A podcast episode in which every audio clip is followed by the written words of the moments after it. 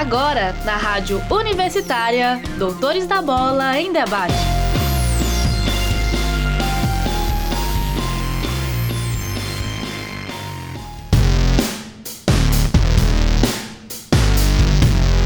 Olá, sejam bem-vindos ao programa Doutores da Bola desta sexta-feira, dia 21 de maio de 2021.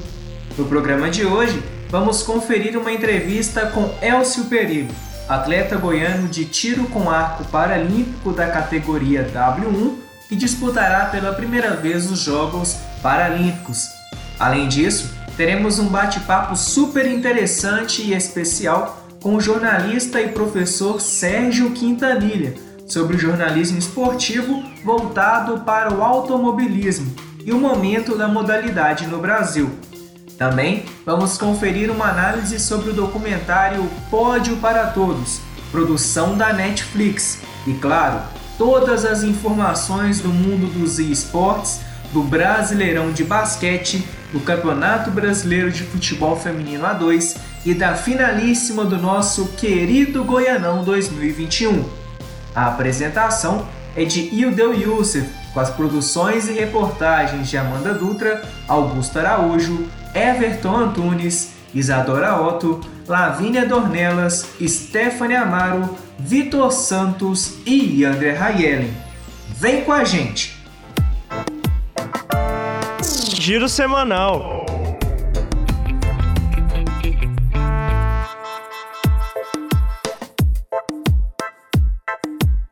No último domingo, dia 16 de maio, Grêmio Anápolis e Vila Nova ficaram no empate no jogo de ida da final do Campeonato Goiano. A partida aconteceu no estádio Jonas Duarte, em Anápolis. No primeiro tempo, as duas equipes não saíram do zero.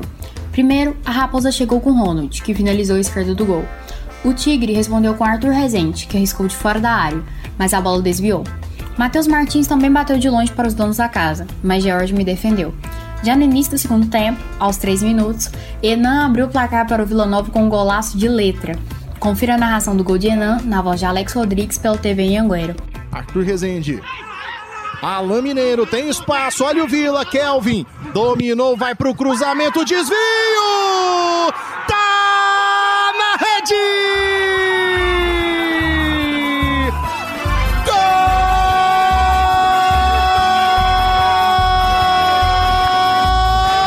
Gol do Vila! Aos 18 minutos, Lucão deixou tudo igual no estádio Jonas Duarte. Confira a narração do gol de Lucão na voz de Alex Rodrigues pelo TV em Anguera. Vitor Braga, cobrança feita, a bola no alto. Tenta de cabeça Danley, olha o chute! Gol!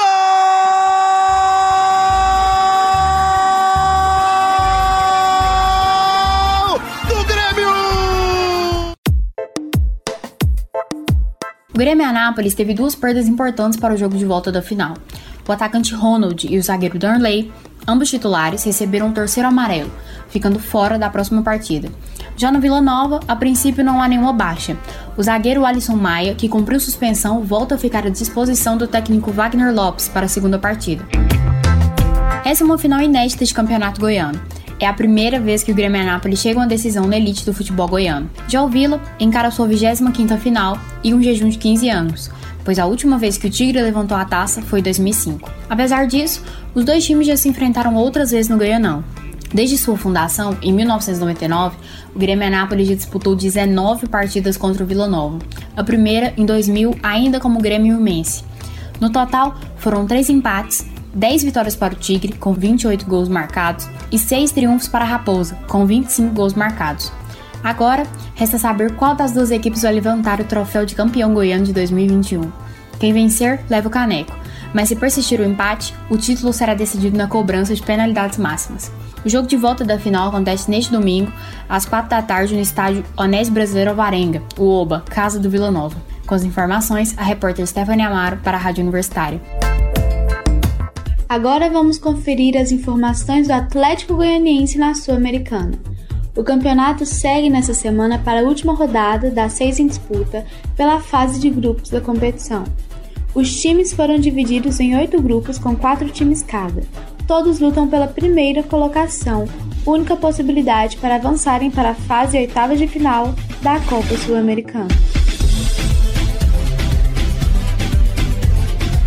A campanha do Atlético na Copa Sul-Americana 2021 se encaminha para a última rodada da fase de grupos. O primeiro jogo aconteceu ainda em abril e não saiu do 0 a 0 contra o Newell's, rival argentino. No segundo jogo, que também aconteceu em abril, o time goiano conseguiu sua primeira vitória com um gol em cima do Palestino, do Chile. A vantagem foi maior no terceiro jogo contra o time do Paraguai, Clube Libertar. O Atlético começou bem e abriu dois gols sobre os paraguaios, que reagiram e conseguiram diminuir a diferença para apenas um gol já nos acréscimos do segundo tempo. Já na última semana, pela quarta rodada da fase de grupos, os goianos, mesmo com a menor posse de bola dentro de casa, conseguiram um saldo positivo no chute ao gol, mas ainda assim não marcaram sobre o palestino, permanecendo no 0 a 0 com o último colocado do grupo F. Na última quarta-feira, a disputa foi na parte de cima da chave. O Atlético recebeu em casa seu maior rival pela liderança do grupo, o Libertar. O empate por 0 a 0 deixou o time goiano na segunda posição do grupo F, complicando sua briga por uma vaga na fase de mata-mata na competição. O último jogo desta fase acontecerá na próxima terça-feira. O Dragão encerra a fase de grupos contra o Nivels às 7h15 da noite no estádio Marcelo Bielsa, na cidade de Rosário, na Argentina, precisando vencer e torcer por um tropeço do Libertar para avançar para as oitavas de final. Com as informações, a repórter Andrea Rayellen para a Rádio Universitária.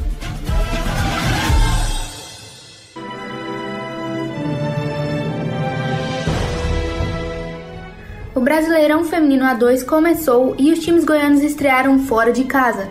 O Aliança jogou contra o Atlético Mineiro em Belo Horizonte e o Atlético Goianiense jogou contra o Sport no Recife. O Aliança foi derrotado pelo placar de 4 a 0. Ainda no início do campeonato, a equipe aurinegra apresenta dificuldade em mostrar o melhor futebol em campo. Já o Dragão perdeu pelo placar de 3 a 0, sendo que no primeiro tempo sofreu dois gols e no início do segundo tempo levou mais um. O time rubro-negro conta com contratações recentes e ainda não encontrou tempo para aprimorar o seu futebol.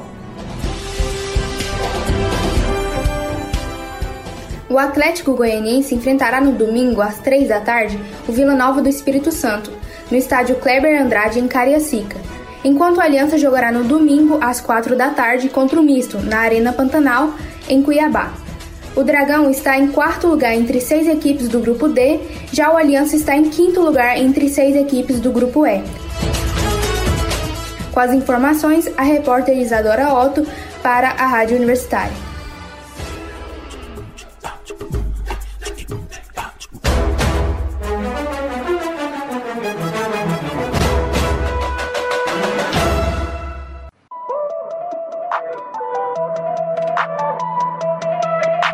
Que a repescagem desperta maior frio na barriga e maior responsabilidade não é segredo para ninguém.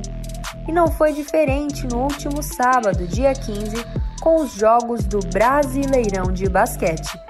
Fortes emoções deram o ar da graça na Arena Brusque, em Santa Catarina, com direito a time avançando para as quartas de final após vencer por WO estavam na repescagem Basquete Joinville contra Vila Nova AEGB, Botafogo versus ADRM Maringá, Londrina contra Black Star e Anápolis Vultures versus Brusque. Foram partidas únicas e decisivas para a permanência na competição ou o retorno para casa. A bola laranja subiu na arena catarinense e a trajetória dos competidores mostrou que eles vieram para botar quente em quadra. A surpresa foi o Anápolis Vultures, o qual possuía o triunfo da sexta cheia e encerrou a primeira fase em quarto lugar, com quatro vitórias e seis derrotas. Na repescagem, os abutres enfrentariam o Brusque, no entanto, o Anápolis informou à Confederação Brasileira de Basquete, com 48 horas de antecedência, a desistência da competição, Sendo assim, o Brusque venceu a partida por WO e avançou direto para as quartas de final. O time catarinense, que havia encerrado a primeira fase com três vitórias e sete derrotas, agora conta com a permanência na competição.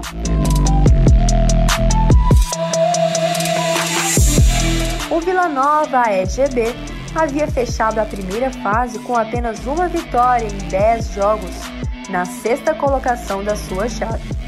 Na repescagem, encarou o basquete Joinville, o qual veio com seis vitórias e quatro derrotas.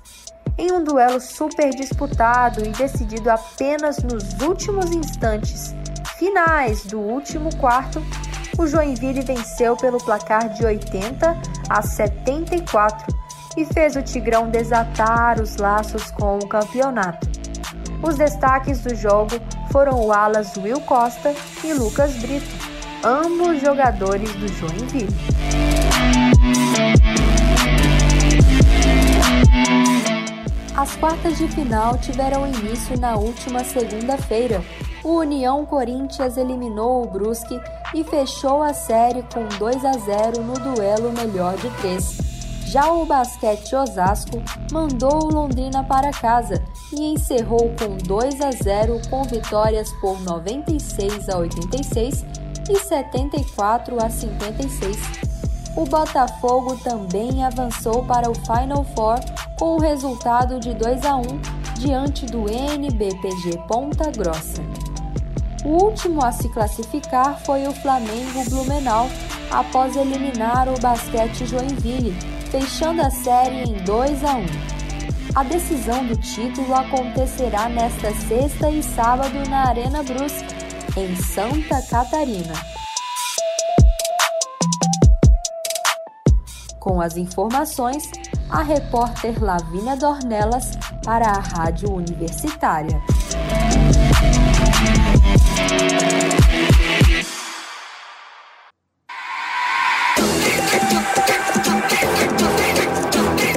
O MSI de League of Legends, sediado na Islândia, teve início no dia 6 de maio e reuniu ao todo 11 times na disputa pelo título. Esta semana, o torneio contou com seis equipes nas classificatórias por uma vaga na semifinal. 11 equipes, dentre elas a brasileira Pen Game, disputaram na primeira fase uma vaga para as disputas nas semifinais. No grupo A, se classificaram a Royal e Pentanet esta última decidiu sua classificação em um duelo desempate contra a equipe russa Unicorns of Love. No grupo B, os times PSG e Mad Lions garantiram a vaga com uma taxa de vitória segura, 67% e 83% respectivamente. Já na chave C, DWG e Cloud9 ficaram entre as seis equipes classificadas à semifinal, com taxas de vitória de 83% e 67%, respectivamente. Nas semifinais, as partidas vão ser organizadas em modelo melhor de 5, sendo duas chaves com os quatro semifinalistas. Na última terça-feira, dia 18, as seis equipes disputaram as duas últimas vagas. Os times DWG e Royal se classificaram para as semifinais com 8 e 7 vitórias nessa ordem. Posteriormente, PSG vai às finais com 6 vitórias e o Mad Lions com 5 triunfos. As semifinais vão ocorrer nesta sexta e sábado e as finais no domingo. Além da premiação em dinheiro, vai ser concedida a classificação de mais uma equipe da região vencedora no Road 2021, conclusão da temporada de esports de League of Legends.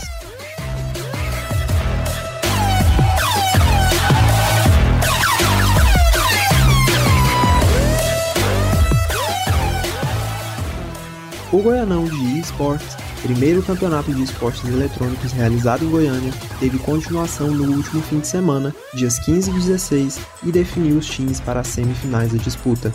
Inicialmente, se pretendia classificar oito equipes na fase de grupos e, assim, realizar a disputa de vagas para as semifinais. Contudo, segundo o regulamento do campeonato, devido a problemas técnicos da plataforma que abriga a competição, se fez necessária a criação de uma chave paralela às classificatórias, o que permitiu uma chance para mais duas equipes na disputa pelo pódio. Entre as 10 equipes selecionadas para a fase de grupos, Quatro se classificam para as semifinais: Funkus Lovers, Goblins, Rensga e Sora e seus amiguitos. As disputas dessa fase vão ocorrer no formato melhor de 5 neste sábado e domingo. Já as finais vão ser realizadas no último sábado deste mês, dia 29, seguindo também o formato melhor de 5. Há a possibilidade das fases semifinal e final acontecerem presencialmente na arena da Orbi Gaming, caso as normas sanitárias contra a Covid-19 sejam concebíveis a esta altura do torneio. Com as informações, o repórter Everton Antunes para a Rádio Universitária.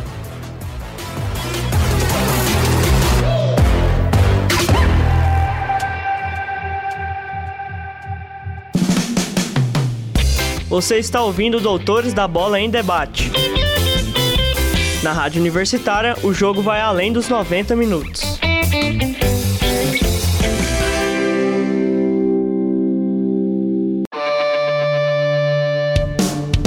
Impedimento.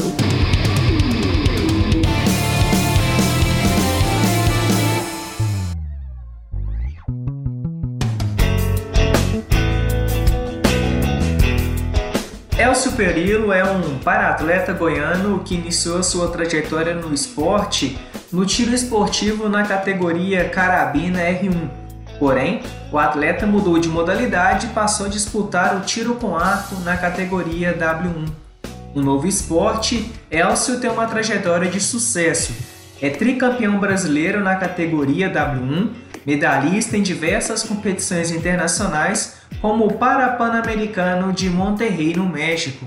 Além disso, o goiano é o atual recordista brasileiro no tiro com arco composto indoor, com a marca de 635 pontos. Confira agora uma entrevista especial com Elcio Perillo, feita pelo repórter Victor Santos.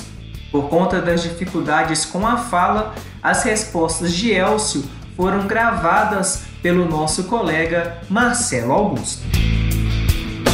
Elcio, como que foi o seu primeiro contato com tiro com arco? Antes eu fazia tiro esportivo, onde fui campeão brasileiro por três anos seguidos e bronze na Austrália. Fui conhecer o tiro com arco há quatro anos atrás e me senti muito atraído pela modalidade que englobava também muita técnica e precisão, requisitos fundamentais no tiro esportivo. É, e o bom resultado né, no Parapan de Monterrey, que aconteceu recentemente, esse resultado ele traz uma confiança maior para a disputa dos Jogos Paralímpicos? Com certeza, apesar de já ter participado de várias competições importantes como mundiais e também o Parapan na Colômbia, essa competição foi a mais próxima das Paralimpíadas. E quais são as suas expectativas para, para estreia nas Paralimpíadas? Espero trazer um bom resultado e levar o nosso estado e país ao mais alto nível do esporte paralímpico mundial. E falando agora um pouco sobre preparação, como é que é a sua preparação para os Jogos de Tóquio é, vem ocorrendo durante a pandemia? Tenho treinado muito. Tivemos um período com o campo de treinamento fechado, mas improvisei um campo numa área rural onde mantive minha força física e parte técnica também. Caminhando aqui para o final né, da nossa entrevista, um fato que chama a atenção no tiro com arco paralímpico é o sucesso dos atletas goianos na modalidade. Além de você, a gente tem o André Muniz e a Jane Carla Gogel, que também vão disputar os Jogos. Como explicar esse sucesso entre os dos atletas goianos é, na categoria? Realmente, Goiás hoje está na elite do tiro com arco sul-americano. Temos um excelente técnico, que é o Henrique Junqueira, e acho que foi uma coincidência termos atletas aqui com toda essa qualidade. Ainda falando do esporte paralímpico, vamos conferir agora uma análise do documentário Pódio para Todos, produzido pelo repórter Augusto Araújo. Documentário este que conta a extraordinária história dos Jogos Paralímpicos, traçando uma narrativa desde 2016 até 2020, dos destroços da Segunda Guerra Mundial ao terceiro maior evento esportivo do planeta, os Jogos Paralímpicos deram início a um movimento que continua mudando a forma como o mundo pensa sobre pessoas com deficiência, diversidade e potencial humano.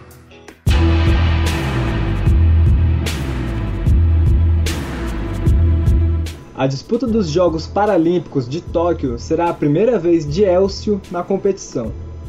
Contudo, desde o ano de 1992, em Barcelona, os comitês dos Jogos Olímpicos e Paralímpicos trabalham em conjunto na organização dos eventos. Tendo em vista este trabalho de adaptação dos esportes olímpicos, a Netflix divulgou, em agosto de 2020, o documentário Pódio para Todos.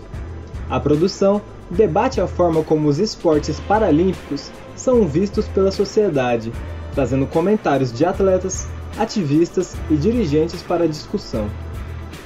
O documentário traz uma visão diferenciada a respeito das deficiências e a forma como elas são vistas de modo geral. A princípio, a obra faz uma comparação dos paratletas com super-heróis.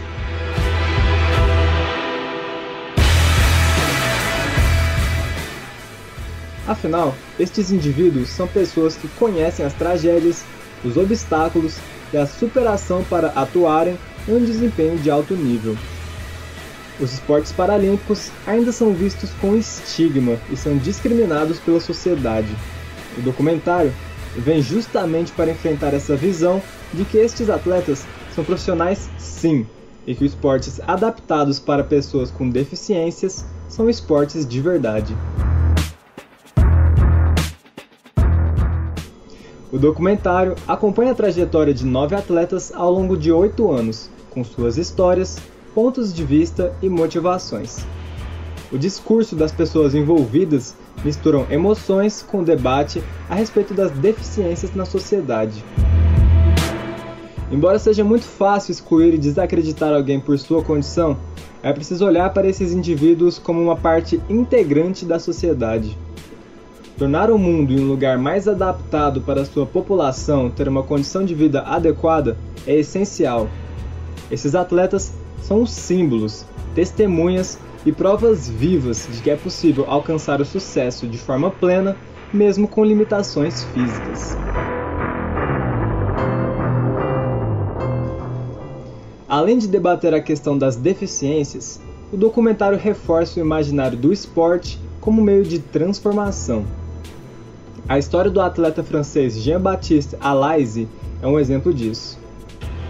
Alaise perdeu uma de suas pernas com golpes de facão em meio à Guerra Civil de Burundi, em 1993, onde também perdeu sua família. O salto em distância foi a forma como ele encontrou para enfrentar esse trauma e, como ele mesmo afirma, fugir desse passado.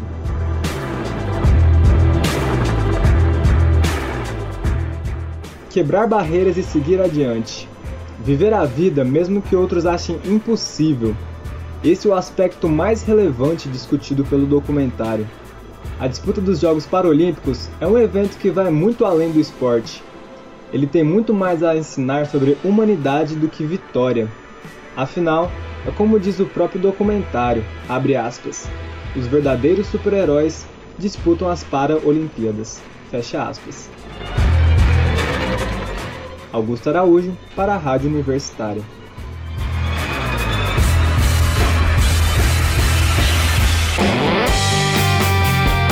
Prorrogação.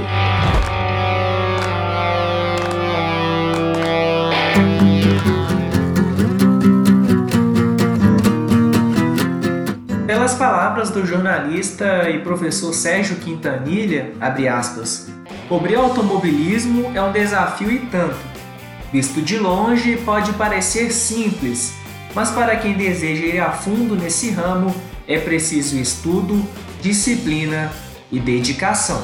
Fecha aspas. E para falar sobre o jornalismo esportivo voltado para o automobilismo, o momento da modalidade no Brasil, bem como as dificuldades e perspectivas das vivências de um jornalista automotivo, Confira agora uma entrevista muito especial com Sérgio Quintanilha, realizada pela repórter Amanda Dutra. Olá, Sérgio, boa tarde. Obrigada pela disposição em nos conceder essa entrevista. Então, a pandemia do coronavírus trouxe dificuldades para todo profissional. E eu quero começar perguntando o seguinte: para um jornalista esportivo da área do automobilismo, qual a maior dificuldade vivenciada neste período? Sim, a pandemia trouxe problemas para todo mundo que, que faz uma cobertura, né? Desde que o jornalista não seja negacionista, desde que a, a empresa que organiza os campeonatos também leve isso a sério, as dificuldades foram muito grandes. Basta ver na Fórmula 1 que todos os jornalistas e as pessoas que participam precisam fazer teste de Covid em todas as ocasiões, tal. Então, eu mesmo participei de vários eventos que eu tive que fazer teste de Covid ou, ou alguns dias antes, ou mesmo no dia, e isso é realmente uma dificuldade. A grande dificuldade, na minha opinião, é que você fica distante dos pilotos, das equipes, das pessoas que decidem, né? Você não tem o mesmo contato. É diferente quando você está num, num, num, sistema, num ritmo de vida normal, que você pode passear pelos boxes, conversar com qualquer pessoa o tempo todo. Então é, é essa, é, essa dificuldade de, de, de, locomoção, digamos assim, porque você precisa ficar isolado, é, é bastante difícil para um repórter, para um jornalista. E em que medida a falta de contato com as pistas e com o ambiente das corridas influencia um jornalista em formação neste momento de pandemia? A falta de contato com as pistas é fundamental. Eu, na minha opinião, não é possível você cobrir automobilismo só pela televisão. Óbvio que se você é um jornalista experimentado, que já tem bastante é, tempo na carreira, você acaba se adaptando por um determinado período, né? Mas é, alguém que esteja começando, por exemplo, já vai ter muita dificuldade. É muito difícil você fazer uma análise ou uma cobertura sem estar ali vivenciando os fatos que ocorrem na pista é, durante os treinos, durante as classificações, durante as corridas. É, é importantíssimo você estar ali no dia a dia. Né? Então, fazer coisas à distância é, funciona para algumas situações, mas é, é o, o, fato mesmo, aquele detalhe, aquele detalhamento, aquela coisa específica que pode ter influenciado numa, numa vitória, numa derrota, numa quebra, isso fica bem mais difícil fazer nessa situação de pandemia. E como um jornalista que queira se especializar em cobertura de automobilismo pode se organizar e adquirir conhecimento e experiência, apesar das limitações pela pandemia? É difícil um jornalista se especializar na em automobilismo é justamente começando na pandemia. Então, a, a, situação, o que eu sugiro que o jornalista que está iniciando e queira se especializar faça, lê bastante, né? Lê é, matérias que já foram publicadas, lê livros sobre, sobre é, campeonatos, aqueles que têm interesse em, em participar. É, alguns campeonatos, especialmente Fórmula 1, tem uma literatura incrível, né? Então, é, é, possível você estudar bastante. É importante você estudar as estatísticas, as, a regulamentação, a história dos pilotos, a história das equipes.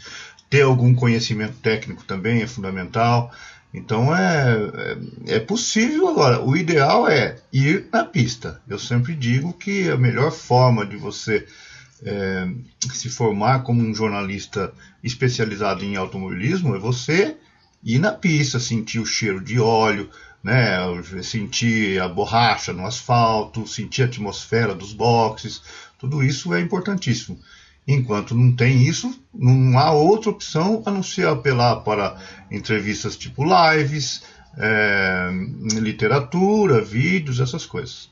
No seu ponto de vista, o que difere um jornalista preparado de um desqualificado na área do automobilismo? Para mim, o que diferencia um jornalista preparado é aquele que sabe enxergar a, que a corrida não é só de pilotos, ela é uma corrida de carros, né? Então, muitas vezes você vê o público leigo criticando um piloto, achando que o piloto não tem condições, que é um, digamos assim, um braço duro, né, entre aspas, e, na verdade, a pessoa não tem condições técnicas de competir com outros carros, porque ah, em algumas categorias a, a, disparidade técnica é muito grande. Então, é, alguma coisa que, quanto mais profundo o seu conhecimento técnico do automóvel, melhor vai ser a sua é, análise sobre o, o, comportamento dos pilotos. Agora, tem que tomar cuidado também para que a coisa não fique técnica demais, porque é, os carros não andam sozinhos, né? Então tem alguém ali pilotando, tem alguém dando as ordens, tem alguém tomando decisões.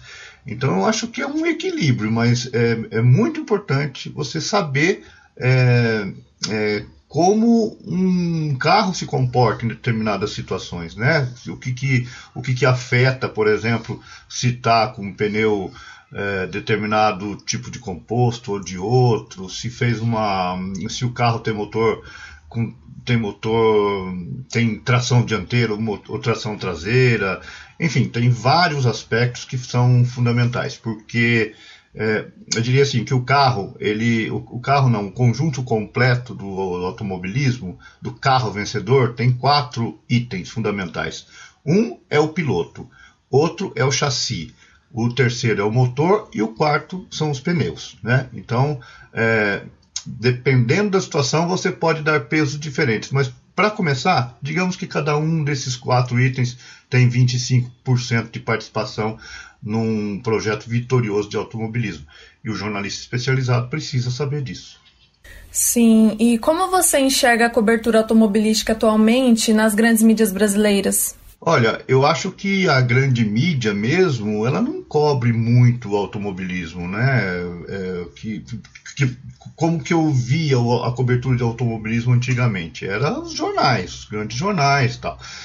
É, revistas especializadas. Hoje o que nós temos? Rádio também, né? O que nós temos muito são coberturas em televisão e todas essas coberturas em televisão são, é, a maioria delas é é uma cobertura paga, né?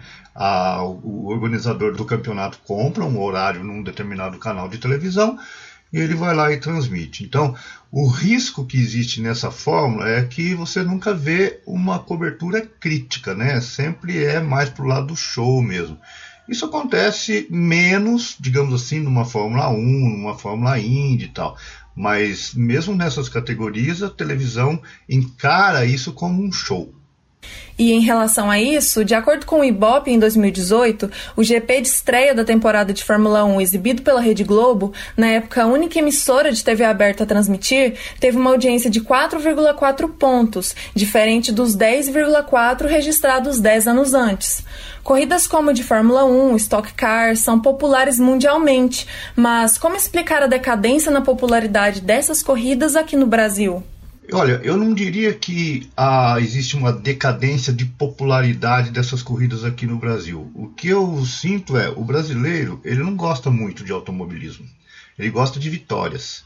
Quem gosta mesmo de automobilismo é o público argentino, o público italiano, o público inglês, esses gostam mesmo de automobilismo, independentemente de quem esteja ganhando, quais são os carros, eles estão sempre presentes no autódromo.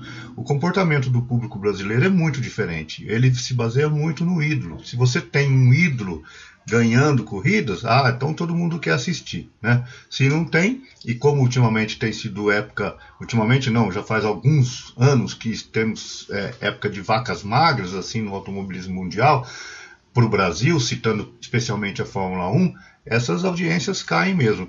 Agora, a audiência da Globo não era ruim. A Globo tinha uma das maiores audiências do mundo, né? É, eu acho até que a Fórmula 1 vai perder mais do que a própria Globo, Globo tendo saído dessa, desse acordo. Porque, ainda que para a Rede Bandeirantes, por exemplo, a cobertura é muito forte, muito bem feita e tem representado ganhos incríveis de audiência, essa audiência ainda é muito menor em relação ao que era na Globo. Né? Tem uma força da televisão aí que você não pode, é, que você não pode desprezar. No caso da Stock Car é a mesma coisa. No caso da Stock eu ainda diria que houve uma uma a televisão ela prejudicou muito o sistema porque as corridas passaram a ser feitas de manhã para que fossem no horário da Fórmula 1. Acontece que corrida de carro não tem que ser realizada de manhã. A corrida de carro é, ela tem que ser realizada à tarde, né? Ou no, na pior das hipóteses no começo da tarde. Então, quando você entra, porque aí você vai no autódromo, você sente toda aquela atmosfera. Antigamente, as corridas de automóvel no Brasil eram todas realizadas à tarde. Você passava o domingo no autódromo. Agora, com essa, é, digamos assim, é, é, mediatização da cobertura, que as corridas têm que ser de manhã para ter o mesmo horário da Fórmula 1, isso inviabiliza as pessoas irem também na, na pista, né? Porque você acorda no domingo, já está quase na hora da corrida, ninguém gosta de acordar muito cedo na corrida, no, no domingo. E, e, o que você acaba fazendo é, ao longo do tempo, você tira o público dos autódromos, e aí se você perde a televisão ou vai para um canal menor, você viu que a sua, a sua audiência era muito mais é, focada num, num esquema de TV do que realmente numa paixão pela categoria ou pelas corridas. De que forma as coberturas de automobilismo, atualmente realizadas pela Rede Bandeirantes, TV Cultura e até mesmo pelo YouTube, contribuem para a visibilidade desse esporte aqui no Brasil, levando em consideração que muitas das corridas eram transmitidas apenas em canais de TV por assinatura? Olha, a televisão sempre vai ser importante para o automobilismo, né? Seja na Rede Bandeirantes, na TV Cultura, ela sempre, ou na Globo, enfim, qualquer canal aberto, ele é importante. O canal fechado é importante também, mas já é menos, é, menos acessível, né? Então, para popularizar mesmo, precisa estar num, num, num grande canal um grande canal aberto. YouTube também é bastante popular, mas continua é, atingindo um público aficionado. Quando você vai para uma televisão aberta, bem popular, e se você dá sorte de ter uma pessoa que se destaca, é mais fácil você criar um, um ídolo, digamos assim, né? É, é, em, vendo as corridas. Mas é, tudo isso está modificando, né? É, o automobilismo é, ele está seguindo exatamente o mesmo caminho de outros esportes, então não é muito diferente, não. Então, Sérgio, muito obrigada pela sua participação e disponibilidade.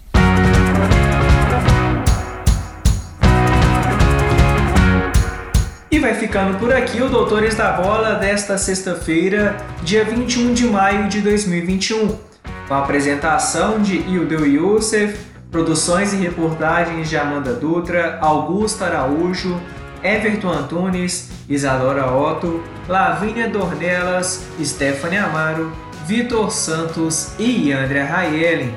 Os trabalhos técnicos foram de Maurício César, orientação do professor Ricardo Pavan e monitoria de Ildeu Youssef. Siga a gente no Instagram, arroba Doutores da Bola e no Twitter, arroba Doutores da Bola, underline.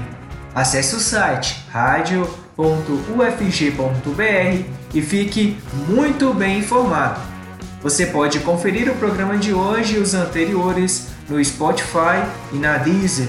Basta procurar por Rádio Universitária UFG. Até a próxima!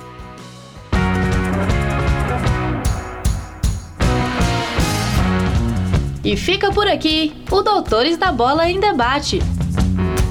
Programa sobre esportes feito por estudantes de jornalismo da Universidade Federal de Goiás.